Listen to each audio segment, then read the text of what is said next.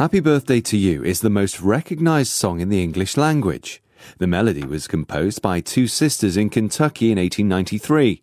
Their song evolved into Happy Birthday and was first copyrighted by the Summy Company in 1935. Warner Chappell bought the rights in 1988 and has been receiving around $2 million in royalties a year ever since. Two filmmakers planning a documentary about the song brought the legal challenge when Warner Chappell demanded a fee for its use. They argued, as the song was in the public domain, it shouldn't be subject to fees.